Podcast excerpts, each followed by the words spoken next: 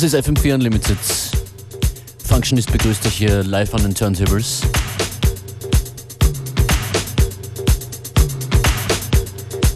Das ist außerdem die Woche der großen FM4 Unlimited Party im Rathaus in Wien. Am Freitag J-Wow featuring Kalaf vom Buraga Shom Systema, Ponte Bass, The Young Punks, Joyce Moonis, Paulon, Motorpitch und Beware und die Functionist. Alle im Rathaus. Und auch heute gibt es dafür wieder Tickets zu gewinnen. Außerdem CDs von den Young Punks und die haben sogar T-Shirts vorausgeschickt.